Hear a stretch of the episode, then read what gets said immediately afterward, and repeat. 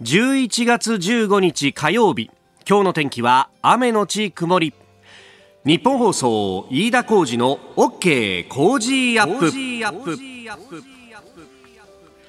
朝6時を過ぎました。おはようございます。ニッポン放送アナウンサーの飯田浩司です。おはようございます。ニッポン放送アナウンサーの内田雄基です。ニッポン放送飯田浩司の OK Cozy up。この後8時まで生放送です、えー、今週とまあそれから来週もなんですけれども来週の一部もなんですが、えー、新業アナウンサーはお休みをいただいておりまして、えー、代わりにですね日本放送のアナウンス室のアベンジャーズたちが、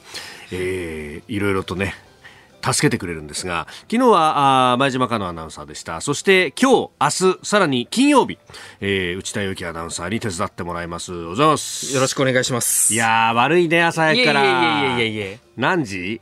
何時に起きたの起きたの,、起きたのは2時15分ぐらいですかね。早いな。何時に会社入った？えー、っと3時にタクシーに乗って3時半ぐらいに会社に入ったかなっていう感じです、ね、おそうか。そうだよね。上ちゃんにそう。1時間半ぐらい。大きな声で言うんじゃないよそういうことひょっとすると上司が聞いてるかもしれないから。まあ全部ね、あの、勤務表に、こう、リアルタイムで今は打刻されますんで、はい、ね、会社入ってきた時に IC のカードでピッてやるんで、はい、もうすべてバレバレではあるんですけど、も大してない、でまあ、いいんですよ。ああ細細かいことは、ほれ、ほれ。いやいやいやね、あの、上ちゃんにも、何しに来たのこんな朝早く、ね、言われました、ね、やれたっていう。いやいや、本当にありがとうございます。いいで、今日は、内田アナウンサーはですね、えー、ジャケットスタイルとか、はい、だから、あの、似たような格好で、そうですね。若者とおっさんが喋ってるぞっていう、この、スタジオの中なんですけど、はい、火曜日は、あの、比較的ちゃんとした格好をしてることが多いそうですね。あの、国会に取材に行くことが非常に多いので、うん、スーツを着ることが多いんですけれども。ね。だから、あの、記者証とバッジもらって、はい、こう、報道部のね、えー、記者さんの手伝いみたいな仕事もしてるんだよね。はいはい、そうですね。火曜日は、あの、閣議後の会見があったりするので、うん、各省庁に行って、まあ、あの、インタビューというか。そうだよね。はいあの定例で火曜日と金曜日に閣議があるということで、はい、で閣議が終わった後に、えー、大体各省庁であったりとか、あるいは今なんか国会の会期中なので、はい、国会の中だったりとかして、ね、はい、えー、そこで、えー、会見が行われるということで、まあ、そこにもう日本放送の、えー、記者も散らばってですね、えー、マイク持って、で、えー、会見の音を取ってきて、それを報道部に送るという仕事がね、そうですね。これがまた、あの、しくじると大変なんですよ。結構ね、ね取れてなかったみたいな時がね。やっぱり？あったりして。とかさ。そういう時は、あの、他の放送局の方にすいませんと言ってみたりとか。今、今、今のって撮ってます。ちょ、ちょ、ちょ、ちょっとだけすいません。ですかね。みたいな、こう、現場でのね、やりとりとかね。はい、そういうのをでも積み重ねておくと、こう、そうそう、後からね、向こうからも、ちょっとさ、今、今の撮った？みたいな。はい。撮ったらちょっとさ、送ってくんないかな？みたいなね。ちょっとそういう、こう、貸し借りみたいな、ね、まあまあ、ギブアンドテイク のね。そうそうそう。そういうとこから仲良くなったりとか、いろいろあんだよね。でもさ、あのー、そうやって、まあ、午前中はあ記者会見なんかに出席しつつ、はい、またね、えー、午後になると、今度は街に出てったりもしてるらしいね。そうですね。まあ、外録って言ったりするんですけども、うん、街にいる人にこう、お話伺って、例えば、えー、円安ですけど、今生活においてこう影響を感じたりしますかみたいな話を聞いたりするんですけど、やっぱこれ結構大変で。そうだよね。なかなか立ち止まってくれない。まず立ち止まってもらえたらまずいい方っていう感じですよね。そうだよね。そっからお話聞くってなると結構大変で。でもちょっとずつ掴んできたなと思うのが、おうおうおうあの、サラリーマンの方には、はい、あのすいません。今ビジネスマンの方にお話伺ってるんですけどっていうと、よく泊まってくれるんですよ。あビジネスマンにね、僕もビジネスマンだからね。ちょっと、何？どうした？あ、円安か。大変な問題なんだよ、円安は。でも、うちの会社にとってはね、みたいなことそういうことです。いきなりこう。はい、あとは、あの、主婦の方には、できるだけこう、ワイシャツで腕まくったりして、なるほど。もう必死にやってますという。汗かいてやってますと。汗かいてやってます。どうにか止まってくださいと。あの、ああ、かわいそうね、この子感を。そうです、そうです。君。自分で言うのもなんですけど。うまくなってきてるね。そうそうそう。いや、若い駆け出しの頃って結構そういうのあるんですよ。はい、で、報道部のね、こういうレポートもあるし、私なんかは、あの、ついた番組でですね、あの、バラエティ番組なんだけど、こう、音取ってこいなんつって、ちょっとじゃあ、糸し屋の前行って、なんつってね、えー、えー、あの、このタレントさんのイメージを聞いてこいみたいなね。はあ、そうそうそう。ゲストで来るタレントさんに対して、えー、イメージを聞いて平野レミさんについてどう思いますかみたいなことをねそうなんです。そうそうやったりとかして、そう。でもさあれもさこう真正面から向こうから歩いてる人来る人に対して、はいはいはい、すいませんみたいなことやると、絶対ダメだよね。ダメですね。真正面からじゃなくて、絶対ちょっと、後ろ側から。あの、右左斜め後ろから、そうです、すいません並ぶようにしてね。行って、でもすぐに質問に入るみたいな、ね、そうです、そうです。すいません、ラジオ日本放送なんですけど、円高についてどう思いますとか、円安についてどう思いますとか、いきなり言っちゃうみたいな。そう、そうせしないとやっぱり答えてもらえなかったりするんで。まあでも止まってもらえると、もう本当になんか、神様のように見えますね。本当だよね。はい。そうそうそうそう。だからさ、あの、街頭で配ってるティッシュとかいろんなものもさ、ついもらっちゃうっていうね。そうですね。それをするようになってからやっぱりいろんな人の ティッシュとかチラシとかもらうようになりましたもんね。とりあえずもらっとくわみたいなね。わ、はい、かる。いや、君も苦労してるな。いやいやいやいや。いや、朝早くからありがとうね、今日もね。いやいや頑張ります、えー、今週も、火、水、金とよろしくお願いします、はい。よろしくお願いします。この後8時前生放送、OK 工事アップ。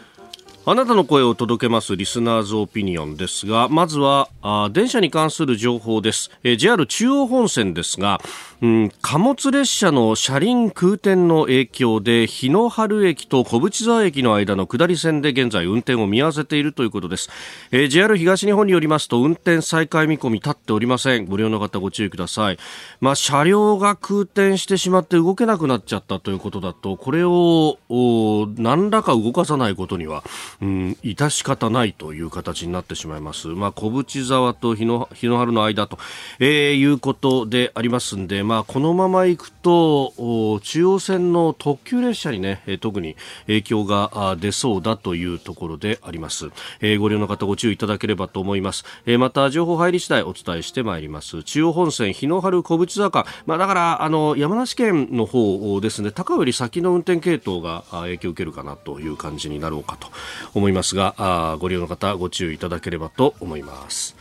さて、えー、この傾向ジアップアリスターのあなたコメンテーター私田新行アナウンサー。あごめんなさい、えー、今週は内田アナウンサーにね、はい、えー、今日はお手伝いいただいておりますが、えー、そして番組スタッフとみんなで作り上げるニュース番組です。ぜひメールやツイッターでご参加ください、えー、今朝のコメンテーターは経済アナリストジョセフ・クラフトさん。この後6時半過ぎからご登場。まあ前回ご登場の時にね7時半前にえー、J アラート国民保護情報が入って、まあ、そこからあ番組が、えー、まあ全く別プログラムになってしまったということがありましたんで、えー、まあそのあたりのね、えー、お話、そして、えー、それを受けてというところもある日米韓の首脳会談で、えー、北朝鮮のミサイル情報をリアルタイムで共有というようなことも出てきております。えー、さらにはあトランプ氏15日にも大統領選出馬表明かというニュース、えー、さらには3年5ヶ月ぶりの対面での米中首脳会談。さらには G20 の首脳会議、えー、そして昨日はね東京高裁と地裁に爆破予告があったということで裁判が200件余り延期になったということがありました、えー、そして暗号資産交換業大手 FTX トレーディングスの破綻についても取り上げてまいります。メールツイッターこちらです。メールは cozy アットマーク 1242.com アルファベットすべて小文字で COZY で cozy です。 cozy アットマーク 1242.com ファックスは0570-02-1242 0570-02-1242ツイッターはハッシュタグ、 cozy1242、ハッシュタグ、 cozy1242でつぶやいてください。おはがきでもお待ちしています。郵便番号100-8439。ニッポン放送、飯田浩司の OK Cozy up、オピニオンの係まで。今週は番組オリジナルスマホスタンドクリーナーを毎日3人の方にプレゼントいたします。番組のホームページにプレゼントの応募フォームを作りました。こちらに住所やお名前、電話番号を登録してご応募ください。いただいたオピニオン、この後ご紹介します。骨のオピニオンをお待ちしています。ここが気になるのコーナーです。えー、スタジオ長官各紙が入ってまいりました。えー、スポーツ新聞はね、あの昨日の村上選手の日本記者クラブでの会見の模様、スポニチサンスポ、これが一面という感じであります。で、えー、一方、一般紙の方はというと、昨日ですね、えー、インドネシア・バリで行われた米中の首脳会談、対面での会談は3年5ヶ月ぶり、バイデンさんが大統領になってからは初めてというこの米中首脳会談について各紙一面という形で、まあ、東京新聞以外は、えー、て、えー、一面というところですね。朝日米中会談台湾めぐり平行線。読売米中台湾は平行線。毎日米中衝突回避で一致、えー、産経米中衝突回避へ対話強化。そして日経米中衝突回避へ対話継続。ね。えー、という、まあ、台湾をめぐってというところと、まあ、衝突回避に向けてというあたりがあ一面の見出しとなっております。まあ、後ほど今日のコメンテーター、えー、ジョセフ・クラフトさんとねまたこの米中首脳会談、まあ、米中対立についても深めていこうと思います。で東京新聞は防衛費増額へ強まる増税論。政府与党所得法人税を想定と。えー、GDP 比2%超には5兆円必要というね、えー、話を書いております。うん、そうなんですね。ちょっとあのいろんな政府要人の発言であるとか、あるいは、えー、財務省が、うん、有識者会議に出しているペーパーなどを見ますと、復興増減、えー、復かつての復興増税のような方式での増税というものが視野に入っているのかなという感じが見え隠れいたしますが、えー、一方でですねそのペーパーには防衛費というものは恒久的に使わなければいけないものであるからというようなね書きぶりがあるんでうんってことは高級増税かとかいろんなことがよぎってまいります。えー、さて、11月15日であります。あのー、この日付でね、えー、今日、番組の中でもお伝えするのはトランプさんがこの11月15日に大統領選2024年出馬表明かというようなところもありますが、えー、他方ですね、えー、今日11月15日はあの横田めぐみさんが、えー、北朝鮮から北朝鮮に拉致された、えー、それが昭和52年の11月15日の出来事でありましてあれから45年ということであります、えー、産経新聞は母横田早紀江さんのえー、めぐみへの手紙というね、えー、機構これをですね一面とそれから社会面という形で、えー、書いております、まあ、今の45年今の姿想像できない家族の窮地政治は直視しよというふうに、えー、書いています。あのー横田さんの横田早紀江さんもそうですしあるいは今ね、えー、この拉致被害者の家族会を引っ張っているというか、えー、横田さんの、まあめぐみさんの双子の弟さんの拓也さんと哲也さんそのうちの拓也さんが今、えー、家族会のね、えートップを務めていらっしゃいますので、まあ、引っ張ってらっしゃいますけれども皆さんが本当におっしゃるのが、えー、すぐ隣の出来事であって、えー、私たち家族はどこにでもいる庶民ですと。誰にこのことがね降りかかってもおかしくなかったんだということをおっしゃいますし本当日本人をですね日本国が取り返すことができないというのはどういうことだというのは声を大にしていかなければいけないしそれこそあの北朝鮮はこの日本の世論というものに非常に高い関心を持っているというふうに言われております、えー、ですので、まあ、この日本の世論というものも非常によく見ているというところですので、まあ、北朝鮮からすると、えー、みんなが忘れていくということとが最も都合がいいということですので、えー、我々ができることというのはもうずっと声を上げ続けるということに、まあ、他ならないと、まあ、それだけでなくて、えー国内でどういった動きがあった中でこの拉致というものが起こったのかそこに組織的な関与はなかったのか、えー、例えばねあのいろいろと日本人の中からの協力者の存在であるとかあるいは、えー、朝鮮総連という組織であるとかさまざ、まなことが言われておりますけれども、まあ、その辺も含めてですね、えー、まだまだ闇の部分というのがあるのかと、えー、そして、まあ、このねあの母親父親の世代から、えー、徐々に世代交代がというところがねその、うん、拓也さんがトップを務めているということもそうですしまた読売はですねこの新潟でめぐみさんと中学1年の時に同級生で親友だった2人にインタビューをしてその模様というのを取っています。会いたいよ横と、えー、拉致から45年めぐみさん親友願いという社会面に、え、書いてますけれども山田邦衛さんと真帆恵美子さんという方、え、このお二人は同級生で、まあ、小学校6年生の時からもう一緒でそして中学に入ってもソフトテニスを一緒にやっていたと。あごめんなさいバドミントン部で、えー、一緒にやってたと。いうことでその、うん、拉致された同じ場所で、えー、真帆さんは、私も別の友達と30分ほどおしゃべりをしていたと、えー、ほんの少し運命の歯車が狂っていたら私が拉致されていたのかもしれないというふうに語っていらっしゃるということであります。いや子を持つ親としてこれ以上のことはないわけです。これ以上悲しいということはない。えー、45年経っても、そしてねえー、もうすでに、うん、奇跡に入られた、まあ、茂さんもそうですし、無念の奇跡に入られたご家族というものも、えー、たくさんいらっしゃるというところで、まあ、この北朝鮮に対してどう向かっていくのか、えー、岸田さんの、岸田さんだけじゃなくて、えー、政治の側の姿勢というものも、あるいは我々報じるメディアの責任というものも問われ続けるんだろうというふうに思います。11月15日という日付も覚えておかなければいけない日付なんだろうと思います。ここが気になるでした。この時間からコメンテーターの方々ご登場です。今朝は経済アナリストでロールシャッハアドバイザリー株式会社代表取締役 SBIFX トレード株式会社社外取締役ジョセフ・クラフトさんです。おはようございます。おはようございます。よろしくお願いします。えー、前回ご出演は10月4日火曜日ということで、いやあの日、7時27分に、えー、2017年以来となる J アラート全国瞬時警報システムが出されてね。だから、ジョセフさん、お別れも挨拶も何もなく えー、という形になってしまいまして本当に申し訳ありませんでした。本当びっくりしましたね。驚きましたよね、うん、もう一瞬本当何何が起こったんだっていうところから もうこれは緊急放送に切り替えなくてはという感じで、うん、えー、いや実はあのジョセフさんにねずっとあの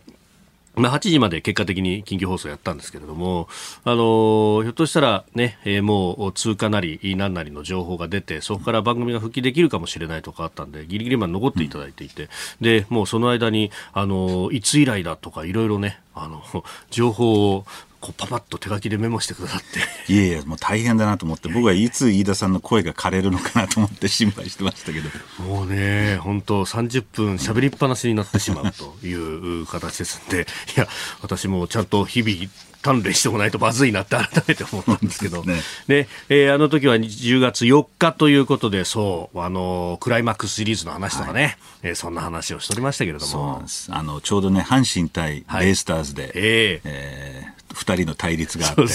私が負けましたけど。いやいやいやいや、最後ね、9回裏の攻防、もう満塁でというね、本当熱くなりましたよね。いやいや負けでは負けですから。いやいやもうあれからね、えー、ヤクルトが、えー、セ・リーグ代表で行き、はい、オリックスが日本一になり。劇的でしたね。えー、さあ、そして、あのー、今日もね、8時までお付き合いいただきますが、まずこの時間はそのミサイルに関連してですけれども、日米韓の首脳会談があプノンペンで行われました。で、北のミサイル情報に関してリアルタイムで3カ国で共有へというニュースが出てきましたよね。うんまあ、この辺の連携は、あのーまあ、非常に必要というかね、今回 J アラートのいろんな問題も、はい、えー、指摘されてますので、やっぱりここは日米韓の連携。で、えー、何年、3年ぶりですかね、あの、日韓韓、あの、はい、首脳会談、ね、も。あったということで、非常に、えー、まあ、意味、意義ある、えー、会合だったんじゃないかと思いますけどね。まあ、やっぱりこの警報の出し方であるとかっていうのは、もう常に何かブラッシュアップしていかなきゃいけないもんですかね。えー、あのそう思います。あとはあり方、あの J アラートによって避難できるっていうものではないと思うんですね。うもう10分しかないわけですから、はい、だからあの、まあ、なるべく窓から離れるとか、えー、その心の準備ぐらいしかできないと思うんですよね。だからあまり J アラートから多くを求めるのも、ちょっと厳しいのかなと思います。はい、うん。まあね、本当、ひょっとすると外にいて、そうすると周り何もないよと、うん、そしたらもう伏せる以外に方法ないかもしれないと、はい、ただ、やっぱり伏せることによって防げる、うん、被害というのもあるわけですよね。あの全く知らないで着弾するよりは、うん、あの状況、ただ、まあ、これは現実的に避難は難しいということをみんな認識して、でその中で J アラート等のあの、はい、まあ、リアルタイムでのえー、そういう速報の精度を良くするということだと思いますけどね。うん。まあね、あの、アメリカなんかだと大きな音がするとみんな伏せるけど、日本からの観光客は伏せないんだみたいな話を聞いたりするまあ、あの、安倍総理の、あの、銃撃事件の時もね、同じことが言われたんですけど、はい、逆に言うと、これ、日本がいかに治安がいいか、もうアメリカ人のあの DNA にはあの、そういう音がすると、すぐ銃だという反射神経、日本は逆に、そういうことが染みついてない、いかにそういう事件が少ないかっていう表れだと思うんですけどね。えー、まずは、この J アラート等々についてお話をいただきました。えー、今日も8時までお付き合いいただきます。よろしくお願いします。よろしくお願いします。お聞きの配信プログラムは日本放送飯田浩司の OK コージーアップの再編集版です。ポッドキャスト YouTube でお聞きのあなた。通勤や移動中に最新ニュースを押さえておきたい方。放送内容を少しでも早く知りたい方。スマホやパソコンからラジコのタイムフリー機能でお聞きいただくと放送中であれば追っかけ再生も可能ですし放送後でも好きな時間に番組のコンテンツを自分で選んでお聞きいただけます。毎朝6時の生放送では登場するコメンテーターの最近の活動はもちろんたっぷりとニュース解説をお送りしています。レギュラーコメンテーターに加えて専門家と随時つないで掘り下げてお送りしています。日本放送のエリア内でお聞きの皆さんラジコラジコのタイムフリーでチェックしてください。ツイッターでは最新情報を発信中。ぜひフォローして番組にご参加ください。あなたと一緒にニュースを考える飯田浩二の OK 工事アップ。この時間から7時をまたいでコメンテーターの方々とニュースを掘り下げてまいります。今朝は経済アナリスト、ジョセフ・クラフトさんです。引き続きよろしくお願いします。よろしくお願いします。えまず、株と為替の動きをお伝えしておきます。現地14日のニューヨーク株式市場ダウ平均株価は、先週末と比べ211ドル16セント安い、3万3536ドル70セントで取引を終えました。ハイテク銘柄中心ナスダック総合指数は127.11ポイント下がって1万1196.22でした。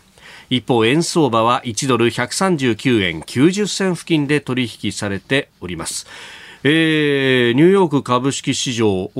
利益確定の売りが強まって反落という解説されてますけれども、まあ、これは先週末、ガーンと上がりましたもんね。あの2つの要因が挙げられると思います。はい、1つは、えー、FOMC、えー、で、えー、パウエル議長が、はい、利上げ幅の減速を示唆したこと。あアメリカの、まあ、金融政策の決定の会合そうですね、今まで0.75%上げてきたのが、おそらく12月は0.5にすると、でそこに追随して、はい、えー、先週の CPI が、市場予想を下回って、あい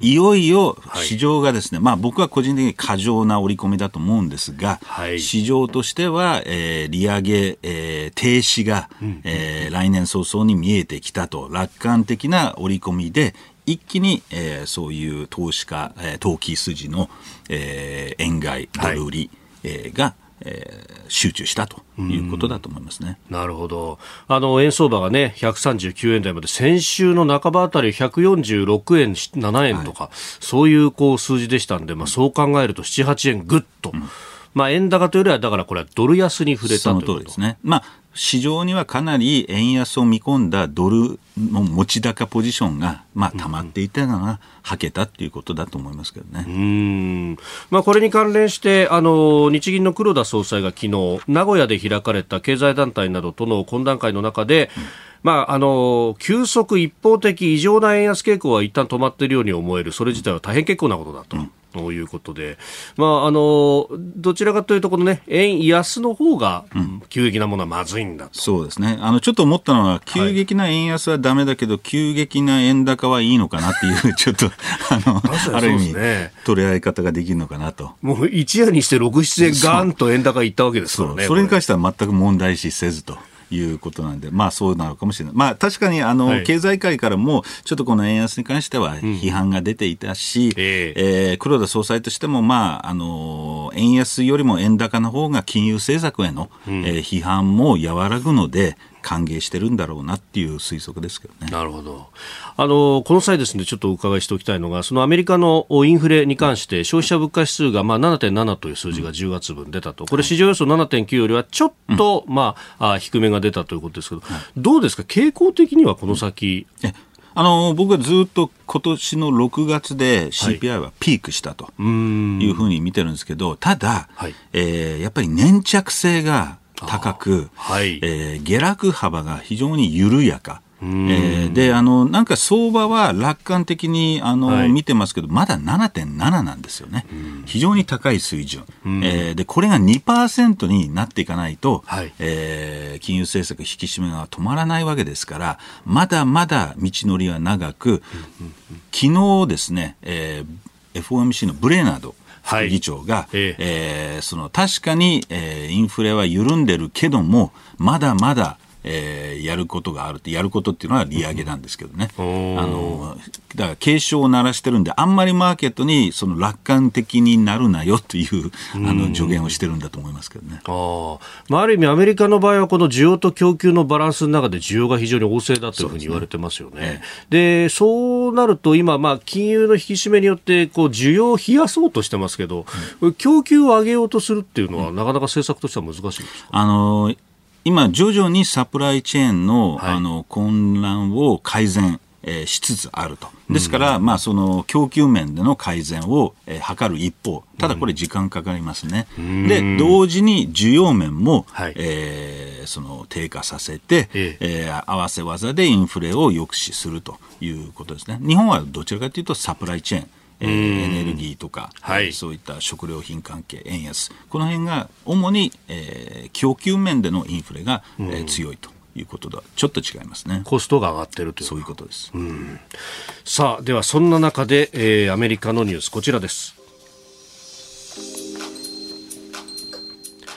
トランプ氏15日にも大統領選挙出馬表明か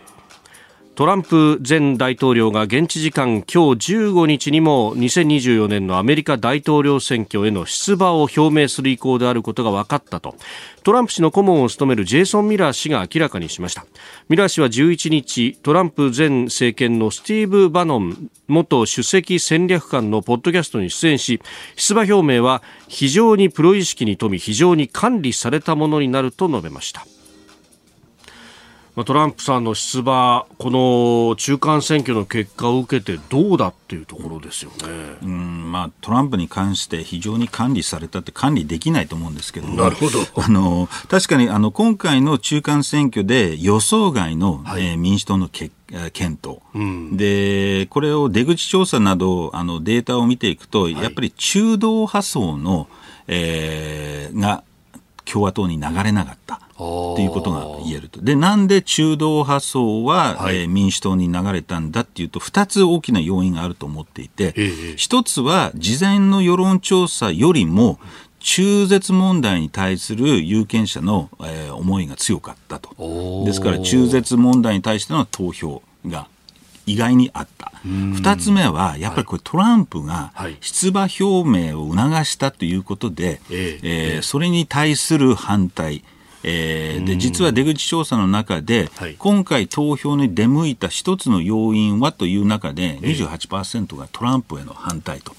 だからやはり結構トランプが出馬表明することを毛嫌って、当日にかなり、えー、その有権者が、えー、投票した。で激戦州で、まあ、それが結構影響が出たと。ああ、まあ、もともと有利なところだったら、多少票が減っても問題はなかったけれども、うん、やっぱそうすると激戦州では顕著に結果が出てしまう。です。から、トランプがこあの激戦州5州で、はい、でトランプがあの推薦している候補が、1人以外全部負けてるんですね。うん、あ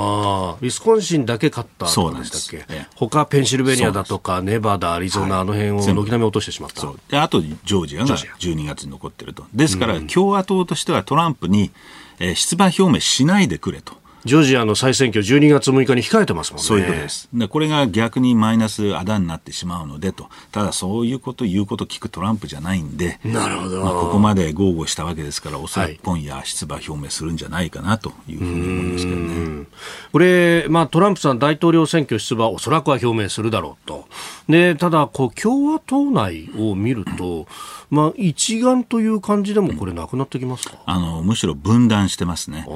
トランプが今回の結果を受けてトランプへの求心力が非常に低下していると、はい、えー、ただ、トランプ氏も根強い支持層がありますから、はい、えー、ここと、あのまあ、党内では違う候補がいいという組で、えー、せめぎ合い、あの、まあ、えー、責任のなすりつけ合い、こういったことが今起きてる。で、一つポイントはですね、はい、今後の情勢、あるいは2024年に向けた、えー、候補者の、えー、状況をあの示唆するのが大大口献金者なんですね。はあ、なるほど。で、大口献金者がトランプ離れして、他の候補、例えばフロリダのデサンティスに、はい、えー、乗り換えるようなことがあると、一気に、えー、共和党内の流れが形成してしまうと。えー、やっぱりお金の切れ目が円の切れ目というように、あの非常にお金が大事なんで、今後はちょっとそういった有権者、あの献金者の、はい、えー、状況を見極めていきたいと思いますけどね。なるほど、うん、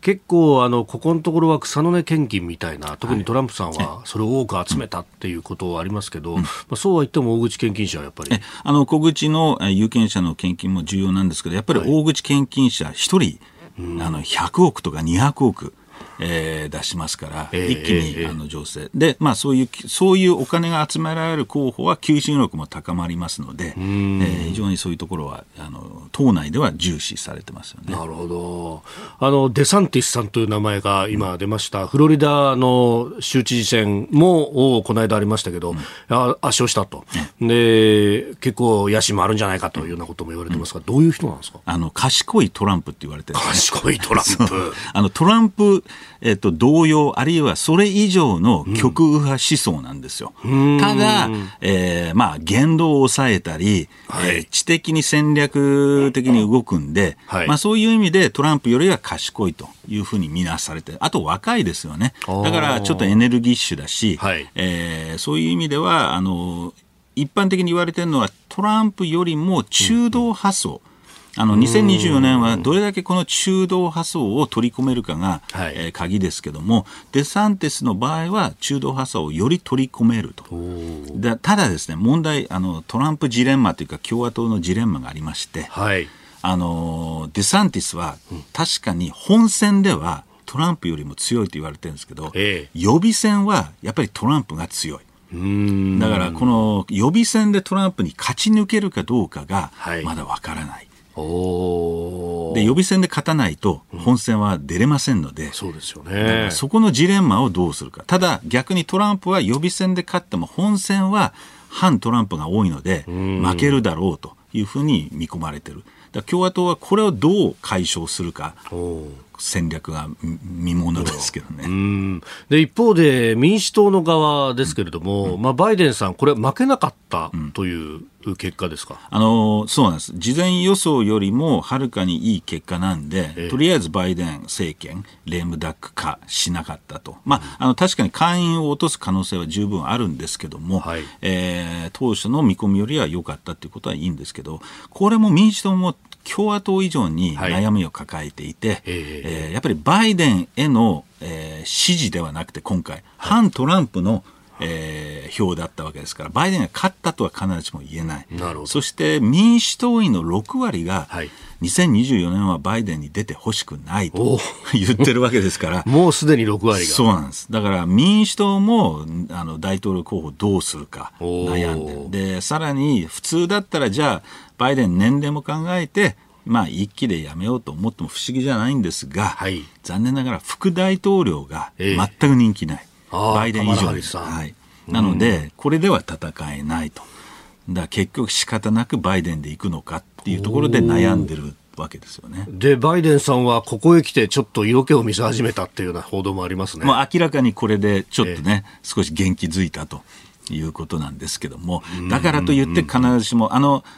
民主党の読みは、はい、バイデン・トランプの対決であれば、ええ、バイデンは勝てる。なるほど。ただ、バイデン、他の候補、うん、デサンティスとかなったら、これは不利だ。やばいと。だからそこの共和党の出方も見ながら、来年に、だから共和党はなるべく早く立候補をしたい。民主党はできるだけ遅く様子を見て出る。出る。そういう動きになるんじゃないですかね。なるほど。まあ、このね、えー、じゃあ、その勢いづいたバイデンさんの外交面であるとかについては、はい、えー、この後、おはようニュースネットワークなどでお話をいただこうと思っております。今朝のコメンテーターは経済アナリストジョセフ・クラフトさん。取り上げるニュースはこちらです。3年5ヶ月ぶり対面での米中首脳会談開催アメリカのバイデン大統領と中国の習近平国家主席は日本時間昨夜インドネシアバリ島で会談を行いました。冒頭バイデン大統領は台湾情勢などを念頭に対話継続に尽力すると伝えました。また習近平国家主席は両国が難しい関係にあり懸念を抱いているとの認識を示しました。対面での米中首脳会談はトランプ前大統領と習近平国家主席が G20 大阪サミットであった2019年の6月以来3年5ヶ月ぶりとなります。昨日の午後6時半過ぎ、まあ、日本時間ですが、から始まって3時間余りやったということですが、まあ、あの各紙一面トップ、これを挙げております。ジョセフさん、どういうところを気になりましたか？えっ、ー、と、趣旨はですね、おそらく両国、特にアメリカ側は、融和、えー、まあ、関係の正常化を、うん、えー、目的としていると。いうことだと思います。で、その象徴がですね、はい、冒頭で両首脳が会った時の握手。握手？ええ。あの、実はアメリカ、欧米では、ええー、握手っていうのはもう20種類以上あって、それぞれ意味があるんですよね。そんなに種類があるんですか？あるんです。で、今回バイデンと習近平が握手したときに、はい、バイデン氏がまず最初に手を差し伸べ、うんうん、えー、そして今度握手したときに、えー、両手を習近平の右手の上に、こうの上に、両手を乗せるんですね。はい、ああ、反対側の握手してない方の手を乗せた。そうなんです。で、これは非常に、まあ、親近感というか、融和的な姿勢なんですね。で習近平はどちらかというと、ちょっと距離を置いて、手を伸ばして、はい、えー、警戒してたんですけど、えー、バイデン大統領が非常にその手を合わせてきたっていうことは、まあ、友達だよっていうような、えー、雰囲気で、えー、出迎えた。まずそこから雰囲気作りが始まってるわけですね。えー、えー、なるほど。これね、あの、出てきている情報では、その台湾に関して平行線、応酬があったとかっていう話もありましたけど、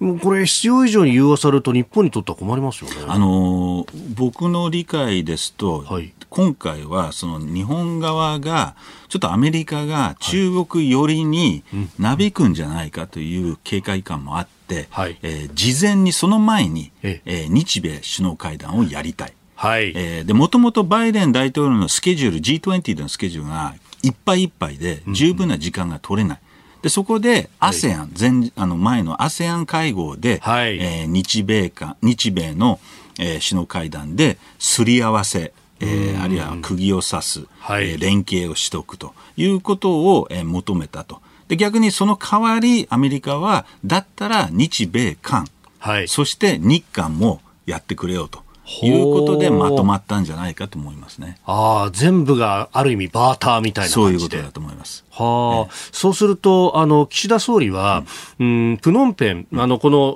G20 の前のところで、はい、えー、東東アジアサミットの中で、うん、中国に対して名指しで批判をしましたよね。はい、それっていうのもやっぱりそういう姿勢を見せておいたアメリカ、あんまり言わすんなよっていう、これ、釘刺しですか、あのー、ですから、中国とのまあ、対話、えー、構築、はい、あの関係の正常化はいいんだけども、うんうん、過剰にその中国に、えー、そのなんていうんですかね妥協してはいけないとい。うこと、はい、まあおそらくアメリカは今、ええ、ロシアとやってますから、はい、で北朝鮮問題はある。イランも問題がある、サウジとも関係が悪い、そこに今度中国となると、相当、えー、厳しい。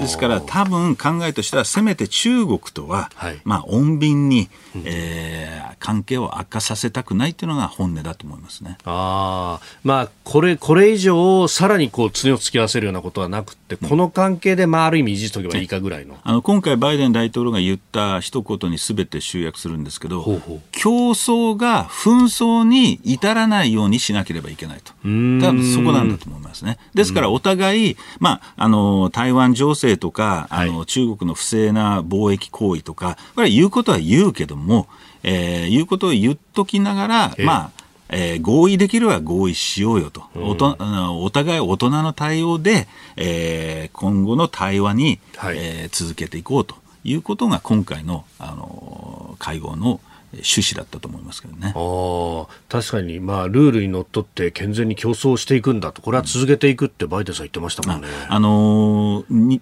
米中首脳会談の前に、はい、ジェイク・サリバン安全保障委員長が、はい。えー、指摘したのは、はい、今回あの北朝鮮に関しては、うん、中国にアメリカ側の懸念を、えー、共有するけども何か具体的な対応は強要しないって言ってるんですね。だからそれをアメリカ側や日本、韓国、世界の懸念を伝えた上で中国なりに考えてくださいと。うん、つまり上からやれよということじゃなくて、お願いしますというかなりあの下手に出てる、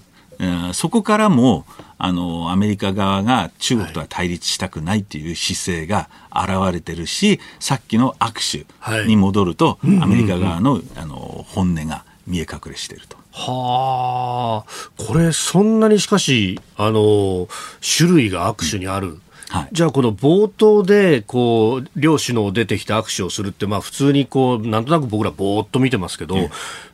そこにはすごいメッセージがあるんですあの習近平、中国側がどこまでそれを意識しているのかわからないですけど、はい、例えば欧米同士の首脳が、えあの会うときは、はい、もうそこで、え。えー、お互いの上位関係が決まる。あ握手でマウント取るんですか？もうそこでもう雰囲気が、流れが決まっちゃう。だからお互い必死ですよ。あの、例えば、象徴的だったのが、あの、初めてトランプが、えフランスに行って、マクロンと握手するときに、お互いのもう力でが、ぐっとどっちが強く握れるか。それであの写真で拳が真っ白になってるんですね。お互い。要するに負けられないと。あお互いむちゃくちゃ力入れてぐーっとこう、はい、握ってるわけですか？あとあの握手した時に、手を相手の甲に乗せるとこれは好意的なんですね。さっきおっしゃってましたね、ね。はい、これをね相手の肩に乗せると、はい、俺の方が上だぞってなるんですはあ。で、そうなんです、ね、そうなんです。で、面白かったのが、カナダのトルドーがホワイトハウスに行った時に、はい、握手してトランプがトルドーの肩の上に乗せるんですね。えそうするとトルドーは負けじと自分もトランプの肩に、で、お互い肩をね、握りしめてるんです腕組むような感じで。一歩も引かない。あ、それは、あの、なんか腕組んでる写真だけだと、はい、あ、仲いいんだな、二人みたいな、そうじゃないですか。もう、完全にお互いのポジションを形成しようとしてるわけです。おめやれんのかやれんのかってやってるんですか。そういうことです。怖であのトランプと安倍総理の場合は、はい、シャグっていう呼んでるんですよ。シャグ？えシェイクハグ。で、シャグなんですね。要するに、握手した後に、お互い抱き合わせると、非常に親近感、お互い好きだという意味で、あの、よく安倍、安倍トランプの場合は、そういう形が確かに、そうですね、こう抱えるようにして、で、しかもそこでこう話し込んでますよね。あと、グータッチとかやるでしょ。ああ、非常に、ね、非常に安倍トランプの関係は良い。他の首相とはかなりそういうあの対対立的な、威圧的な、えー、握手、ボディーランゲージこれ、大学でも勉強されるぐらい、えそうなんボディーランゲージの意味合いとか、こういうことがあのよく言われてます。しかしその外交の現場っていうのはそうやってあの手この手でマウント取って有利に進めようとするんですね。あもう非常にプレッシャーですよ。あの心理的にどっちが優位なのかをもう確立したいだからあの面白かったのはあの、はい、プーチンがメルケルと会った時に、はい、メルケルが犬が嫌いでしょ、で大型犬をわざわざ連れてきて、はい、もうそこで心理的に威圧してえー、自分が上位あのいい立ち位置に立つという、うん、こういうことをねもうしょっちゅうやってるわけですよ。なんか、それもね、あの、ハスキーだか、こうね、かなりラブラドールだったと思うんですけど、ね、ラブラドールですか。相当大きな犬でも、メルケルさん立ち上がらんばかりに、そうなんです。ね、目を向いてましたよね。こういうことで心理的に相手を威圧して、交渉を優位に進めるっていうことは、えー、よく海外ではあることで。こういうことも知っておかないと、はい、あの国際社会の場ではそのなかなか太刀打ちできない、こともあるんでね。いや、そうですよね。うん、じゃあ、それこそ、ね、首脳間じゃないけど、ね、こう、企業同士で何かやろうって言って、海外の企業が来て、握手をするって、それ気が抜けないですね。あの、まず、日本人はあんまりわかんないですけど、握手するときは、はい力強く握手して、ええ、あの相手の手を潰すぐらいじゃなくて、しっかり握手して、相手の目を見ないといけないですね。あ目を見ないと。あの下向いて握手すると、もうそこで上位関係ができちゃう。確かになんか、こう、握ってる指先というか手を見てしまいがちですけど、そう。じゃない。そうなんです。あの、手の握り方って自信の表れなんです。だからガッと掴むとあこいつ自信持ってるって思うわけですね。そうすると敬意というかリスペクトするんだけど弱々しいと、はい、あこいつダメなんだなってよし俺があなっちゃう。マウント取ってやろうそう。舐められると。舐められる握手一つでもっていうのはね、勉強になりますね。えー、この時間、まあ、米中首脳会談の話から握手についても、ジョセフさんにいいお話いただきました。おはようニュースネットワークでした。続いて、教えてニュースキーワードです。東京高裁と地裁に爆破予告。東京高裁によりますと霞が関にある東京高裁や地裁などが入る裁判所合同庁舎を昨日午後1時半ごろに爆破するとの予告があったということです。安全を確保するために庁舎内にいた一般の人を外に避難させる対応を取った上正午から午後2時までの間裁判所の建物への立ち入りを禁止しました。また東京高裁と東京地裁は午後1時から午後2時29分の間予定されていたすべての裁判を取り消しました。警視庁によりますと現場から不審物は見つかっていないということです。また今月10日にも裁判所合同庁舎の隣の弁護士会館に爆破予告があり臨時閉館となりました。えー、このところこうした予告のようなものが相次いでいる。東京消防庁にはテロを起こすしかないというようなメールの記載があったそうです。まあ、動機がね、あの、ちょっとわからないので、あの、アメリカでは実はこういった類の、はい、あの予告って結構あるんですけども、これは特定の裁判、はい、えー、訴訟にに反対するとか、妨害しようという意図でやることあるんですけど、東京高裁全般的に、えー、えー、やってるっていうのはなかなかあのないんで、何のためにやってるのかがよくわからない。で、さっきおっしゃった通り、はい、まあ、これ、まあ、一連の統一問題、統一教会問題なのか、はい、えー、まあ、あの、社会インフレなどの社会情勢への不満なのか、ちょっとよくわからないんですけども、まあ、そういう意味でいろいろ、まあ、誘拐犯みたいなことをやってるのかなっ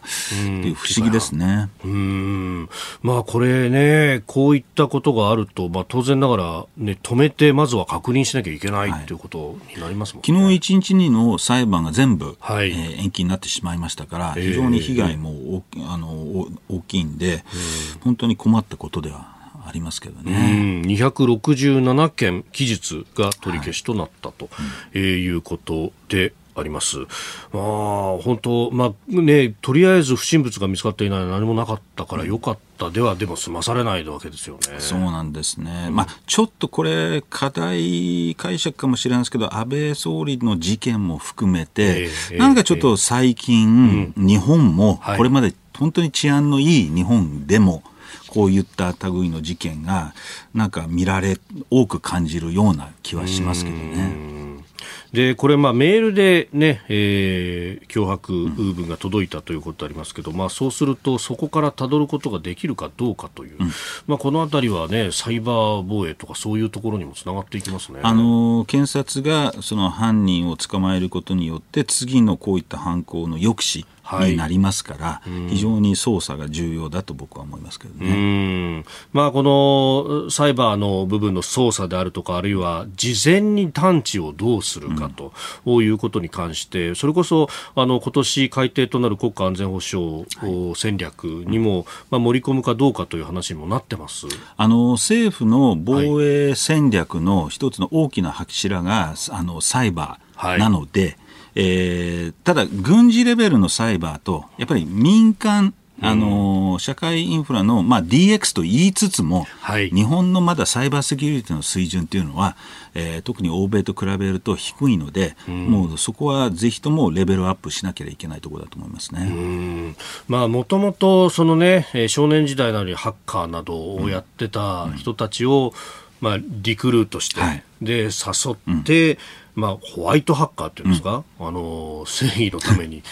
戦ってもらうと、うん、そう結構あの、アメリカなんかそういう仕組みがあったあの FBI にはあの制度があって、そのサイバー、あの犯罪を犯したものを逆に、えー、その牢屋に入れない、起訴しない代わりに、はい、FBI のために働くというバーター的な取引、でそういった技術をえー、取得して、えー、犯罪防止にやると、こういったことも、あのー、考えられますんで、まあ、日本でそれができるかどうかは別として、法律的にね。ただ、まあ、そういうのも、そういうことをしないとなかなかこのいたちごっこっていうのは、はいえー、勝てないということだと思うんですね。うんまあ、その辺でね、じゃあ、まあ、そういうこう高い技術を持った人たちっていうのは、まあ、当然雇うとなるとお金がかかると、これ、日本の規定だとお金払えないからもう、パートタイムで、えー、雇わざるを得なくなっちゃうみたいな話も出てきてますね。うん、そうなんですよね。ですんで、あとまあ大学でもね、はい、じゃあサイバーセキュリティの講義、講座、何個あるんだろうと。全体的にあのその、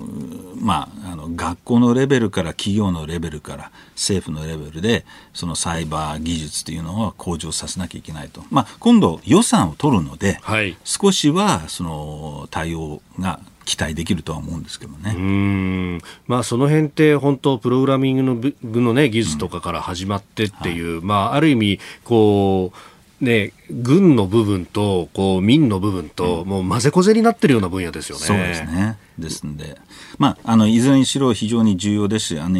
まあ、ポイントはあの防衛費が取り立たされてますけど、はい、あの防衛費が増強が必ずも全部ミサイルにつぎ込まれてるわけじゃなくて。こういったサイバー、あと宇宙ですね、はい、技術、こういったところにも向けられるということは認識しておく必要がありますね。うんえー、東京高裁と地裁に爆破予告というニュースから、まあ、サイバー防衛であるとかサイバーセキュリティのあり方までお話をいただきました。続いて、ここだけニューススクープアップです。この時間、最後のニュースを、スクープアップ暗号資産交換業大手 FTX トレーディングが破綻、負債7兆円か。暗号資産の交換業大手 FTX トレーディングは11日アメリカ法人や日本法人を含むおよそ130のグループ会社がアメリカ連邦破産法11条の適用を裁判所に申請したと発表しました。AP 通信によりますと負債総額は最大で500億ドル日本円にしておよそ7兆円になる見通しです。兆円規模の債となるとすごいですね、なんか。久々の大型破綻で、えー、まあ、あの、アメリカ人としてはこういう話があると、はい、えー、過去を振り上っていくと、エンロンっていう会社があって、あとリーマンがありますよね。ああ、リーマン。だからよく言われてるのは、エンロン型の破綻なのか、はい、リーマン型のような破綻なのかっていうことが取り立たされてますよね。ほう、それぞれに破綻にも型があるんですね。型があります。あの、エンロンは、不正会計。ええで破綻してるんですよ。はい。リーマンはどちらかというと過剰、えー、融資というかリスクを取りすぎて、はい、えー、破綻してるというところで、ちょっと違い。で、今回はかなりその、顧客の資金とか、えー、を横領して、えー、その貸し出したりとか、ちょっとそこのガバナンスが全く効いてない。えー、で、このサム・バンクマン・フリード、えー、人っていうのは、まあ、この、はい30歳の CEO。そうな、暗号資産界では、スター的存在だったのが、一気にこれがまあ犯罪者に、えー、なり変わるっていう、まあ多分こういう映画ができるような、あなるほど。ね、あの事件栄光からの転落と。そうそうそう。いや本当なんか著名なね、スポーツ選手とスポンサー契約結んでなんつって、はい、それこそ大谷翔平選手なのね、ええ、これギャラ払われるのかみたいな話になってますあのこれ、あれが、あの、フットボールの有名な、あの、クォーターバック、トム・ブレイリー、えー、が、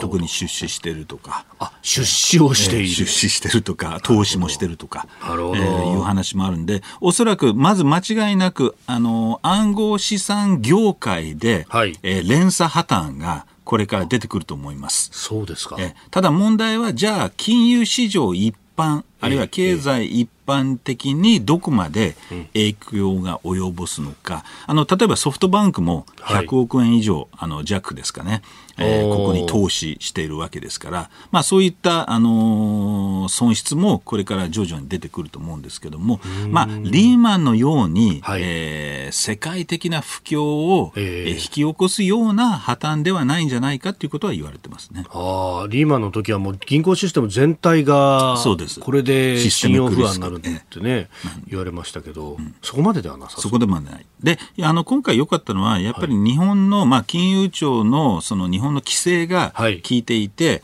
えー、要するに顧客資産を分離して、うん、えー、別管理させる。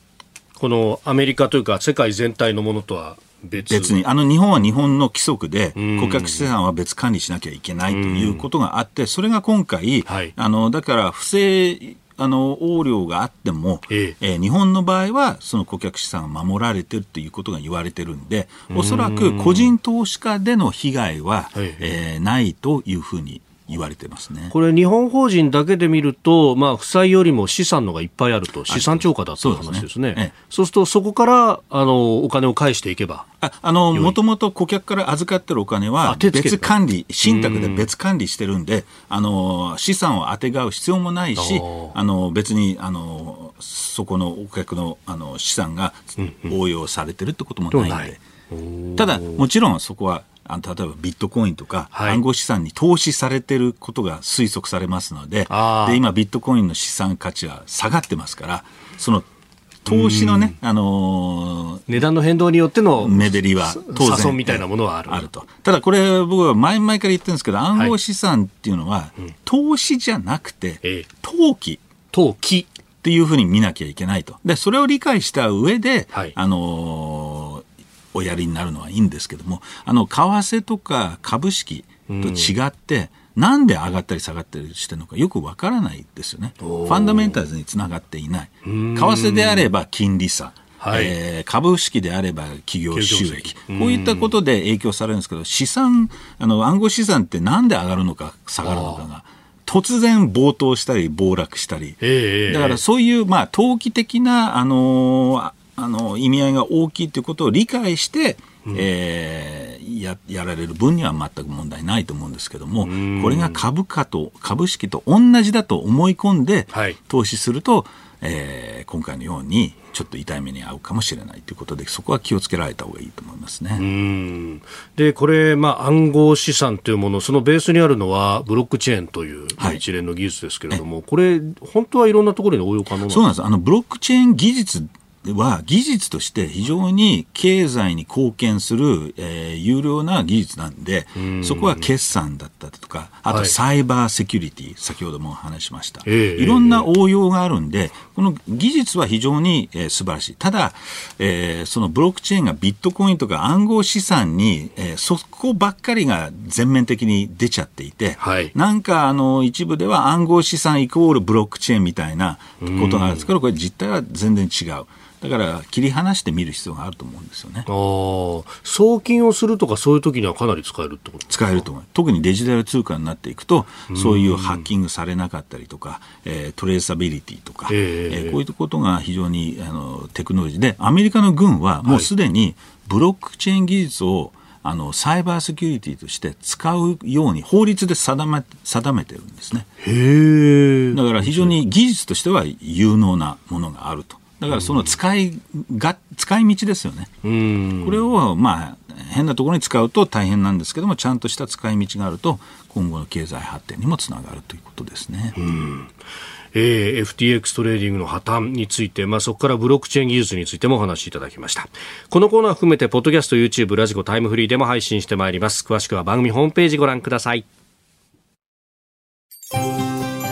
あなたと一緒に作る朝のニュース番組飯田浩二の OK コージーアップ。日本放送の放送エリア外でお聞きのあなたそして海外でお聞きのあなた。今朝もポッドキャスト YouTube でご愛聴いただきましてありがとうございました。